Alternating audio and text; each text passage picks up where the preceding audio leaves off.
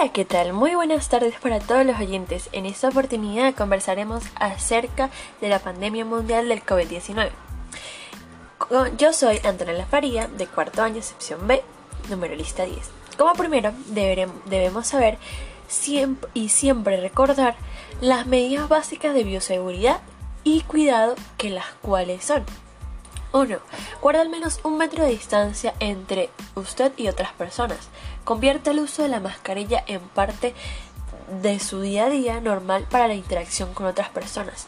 Lávese las manos antes de ponerse la mascarilla y también antes de y después de quitársela y cada vez que la toque. Asegúrese de que cubre toda la nariz, la boca y el mentón. Cuando se quite la mascarilla, guárdela en una bolsa de plástico limpia si es de tela, lávela cada día y si es mascarilla médica, tírela a un cubo de basura. No utilice mascarillas de válvulas. Esos y otros más son los cuidados para el COVID, que estos son los más básicos y que tienen que tomar en cuenta. Ahora que ya sabemos cómo podemos prevenir el COVID, hablaremos sobre las características sociales y económicas actuales del país. Esto es de mucha importancia nombrarlo, ya que como está el país influye en cómo podemos mejorar para cuidarnos y, y sacar los aspectos sociales y económicos que pueden influir en el desarrollo de esta pandemia mundial. A todo esto ha llevado el desempleo, la mayor pobreza, el cierre de empresas caídas por toda esta pandemia y deterioro de las capacidades productivas y habilidades humanas. El virus del COVID-19 se expande sin control a nivel mundial pasando factura a los individuos, las familias y las economías a, medida de que la productividad disminuye y los mercados bursátiles reflejan el aumento de las incertidumbres.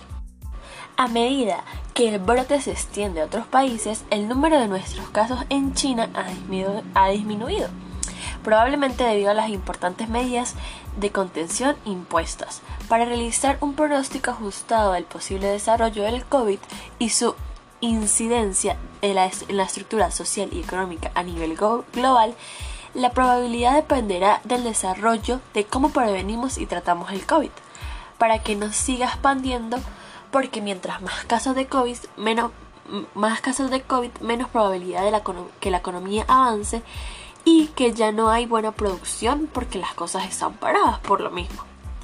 En la misma línea, las restricciones a los viajes impuestas por las empresas y los gobiernos han provocado en las regiones afectadas una disminución disminución de la demanda de los vuelos y los hoteles, que han repercutido en la oferta y la demanda del comercio minorista. Los ingresos se vieron mermados tras el brote, pero la rápida recuperación y el resurgimiento de la confianza de los consumidores permitirá que las empresas puedan volver a la normalidad uno o dos trimestres más tarde. Por último, la recuperación global completa se produce como mínimo en el cuarto trimestre, dado que el patrón de surgimiento de los brotes y la contención, la recuperación es más rápida si el virus resulta ser estacional. Ahora pasamos a hablar sobre cómo cada familia hemos con esfuerzo sobrellevado esta situación del COVID. Hay algo que no es secreto para algunas familias que no tienen empleo y no toman las medidas necesarias para cuidarse, porque no saben cómo hacerlo o no tienen la capacidad. Es por eso que debemos tener un esfuerzo desde nuestras casas para que mientras que nos estamos cuidando nosotros, cuidamos a los demás desde casa. Y podemos enseñarle a nuestros hijos, familiares, amigos, primos, familia en general, cómo deben cuidarse y cómo siempre tratar de no salir de casa. Cada familia venezolana debe estar más consciente de que hay nuevos contagios y que hay que cuidarnos. Esto ya no es un juego y debemos tomar las medidas adecuadas. Así que por favor, cuídate.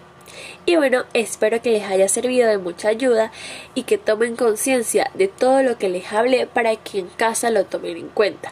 Gracias por escucharnos, hasta la próxima.